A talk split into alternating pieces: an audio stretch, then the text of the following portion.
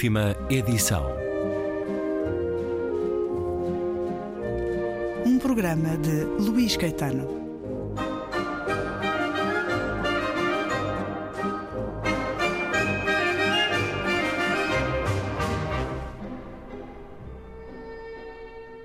Alguns homens que, vivendo com o único objetivo de enriquecer, não importa através de que meios, e sendo perfeitamente conscientes da vilania e da patifaria dos meios que usam para atingir este fim, fingem, no entanto, mesmo para consigo, um tom de elevada retidão moral e abanam as cabeças, suspirando pela depravação do mundo.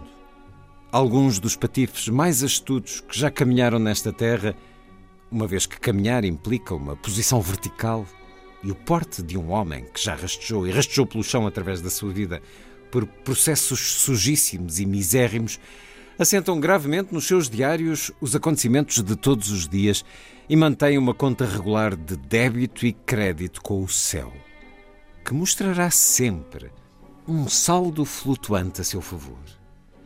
Quer se trate de uma componente involuntária, a única, da falsidade e da astúcia da vida de tais homens, quer realmente esperem enganar o próprio céu e acumular tesouros no outro mundo pelo mesmo processo que lhes permitiu acumulá-los neste, não nos cabe questioná-lo, uma vez que a realidade é essa. E sem dúvida, esta contabilidade, à semelhança de certas autobiografias que iluminaram o mundo, não tem como não ser útil, uma vez que poupa algum tempo e trabalho ao anjo que registra todos os nossos atos. Ralph Nickleby não era um homem deste cunho áspero, inflexível, de má condição, impenetrável.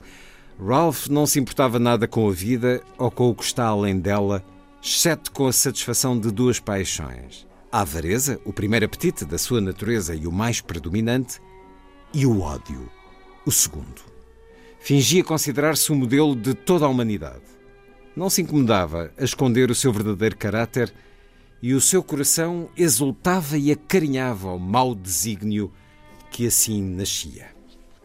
E é um certo de A Vida e as Aventuras de Nicholas Nickleby, de Charles Dickens, que a Imprimatur acaba de publicar, depois de nos ter dado ao longo dos últimos anos eh, novas edições de A Loja de Antiguidades, A Casa Sombria, Oliver Twist, Grandes Esperanças e Tempos Difíceis.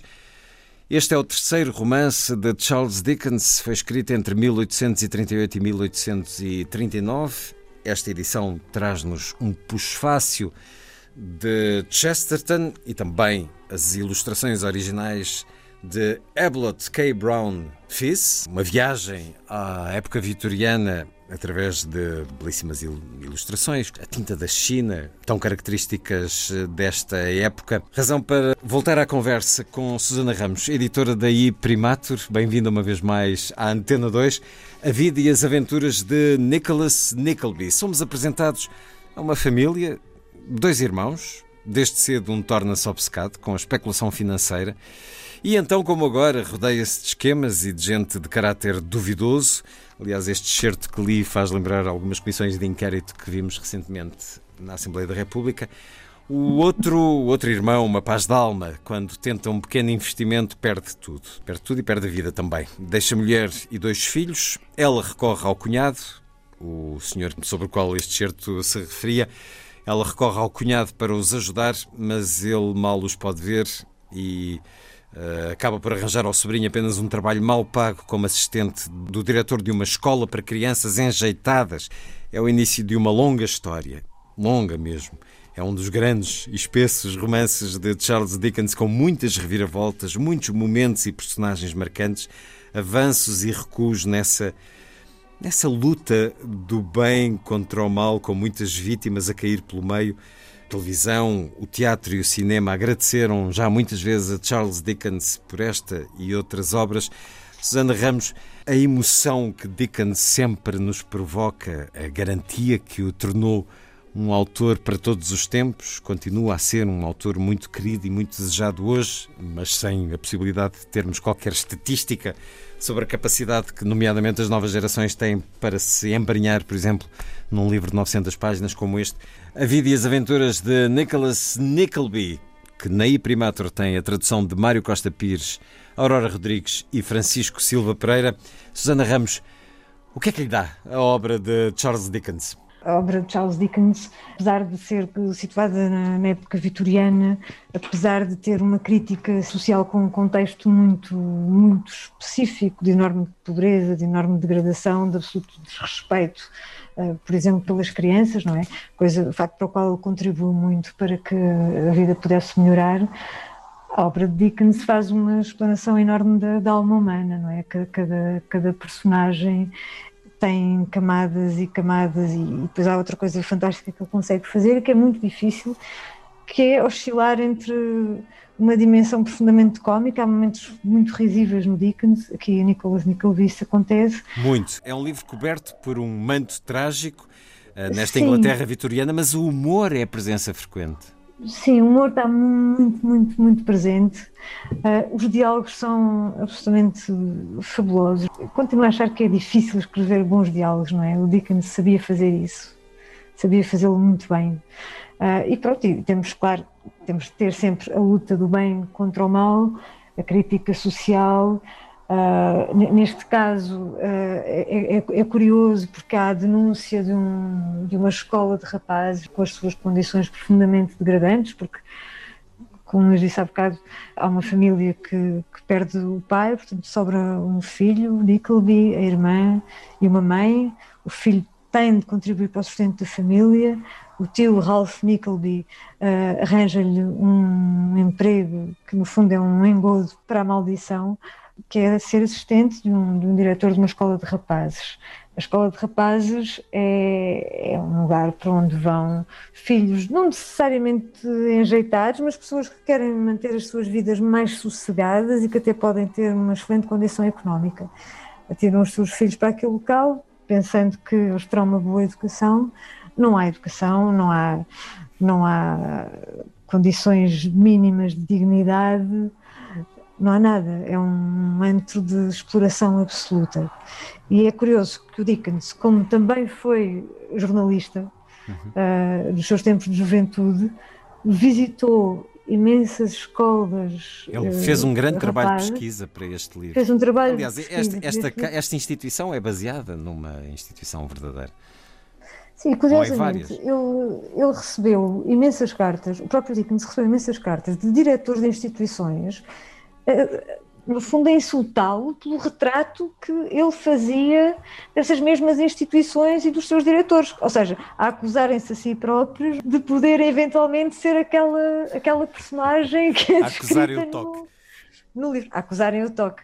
Claro que ele diz, bom, mas não, não é nenhum dos senhores, isto é, é, um, é um panorama geral, mas houve muita gente que sentiu, muitos, muitos diretores de escolas que sentiram, que sentiram esse, esse toque como uma ofensa profunda, assim, escarrapachada num romance para acabar com, com o seu negócio. Dickens tem sido, ao longo dos anos, dos séculos, 200 anos, já lá vão, uma porta aberta para uma literatura que convida, cativa e emociona. São livros de coração cheio. Todos aqueles que já leram vários livros de Dickens sabem que é assim. A questão do bem e do mal, mas a questão do que há de mais humano, por vezes tendo para isso que se vencer eh, opções erradas e atravessar eh, um caminho de pedras, uma galeria de personagens inesquecível entre os ricos e poderosos, habitualmente canalhas, por isso se tornaram, aliás, ricos e poderosos, que esmagam a vida dos que nada têm. Diz Chesterton no Pusfácio que este é o livro em que Dickens toma a resolução de ser um grande romancista convicto que poderia sê-lo. É uma, uma afirmação muito interessante porque naturalmente que Dickens teria as suas próprias uh, dúvidas sobre o seu ser uh, literário, o seu ser escritor, e também o olhar da sociedade sempre foi ambíguo em relação a Charles Dickens sobre o valor literário. Temos aqui grande literatura, Sana Ramos, temos grande literatura que também foi grande literatura popular à época, uhum. não é? Porque o Dickens escrevia uh, em folhetins que eram publicados em jornais, não é? Por isso é que os livros são imensos, porque rendiam. Aquilo, tinha uma, aquilo rendia, não é? Tinha uma publicação muito faseada e as pessoas esperavam avidamente pelo, pelo próximo. É, é, é grande literatura. Não, não sei se hoje em dia seria possível ver eh, grande literatura com, com grande popularidade. Acho que isso é uma coisa, é uma coisa do passado. Porque até pensa-se é, que a grande literatura não pode ser, não pode ser popular, não pode ser querida uh, entre uma grande camada de leitores, é? que às vezes pode ser um, um enorme engano. É um livro para todas as idades, tem também essa essa qualidade também não é para todos. Um livro que pode ser lido com o mesmo gosto na adolescência ou na idade madura, ou até lido às crianças, por capítulos, tal como foi inicialmente projetado para o grande público. Charles Dickens tem essa extraordinária capacidade e permanecer ao longo de 200 anos eh, é um feito só mesmo para alguns. Por isso, vou, continuamos a tê-lo disponível uh, nas livrarias. Por isso, a Primatur apostou nele desde o início, praticamente, do projeto editorial uh, e nos deu já, uh, pelo menos, segundo as minhas contas, seis romances. Livro em que Charles Dickens dialoga com os seus leitores, um prefácio em que hum, revela um pouco o que está por detrás da escrita de uma empreitada de monta, como foi a escrita de A Vida e as Aventuras de Nicholas Nickleby entre os anos de 1838 e 1839. Já lá vão quase 200, mas lê-se hoje com o mesmo prazer e a mesma emoção esta realidade eh, retirada a Londres do século XIX. A vida e as aventuras de Nicholas Nickleby de Charles Dickens, nova proposta da Iprimatur, livro que nos foi apresentado pela editora Susana Ramos.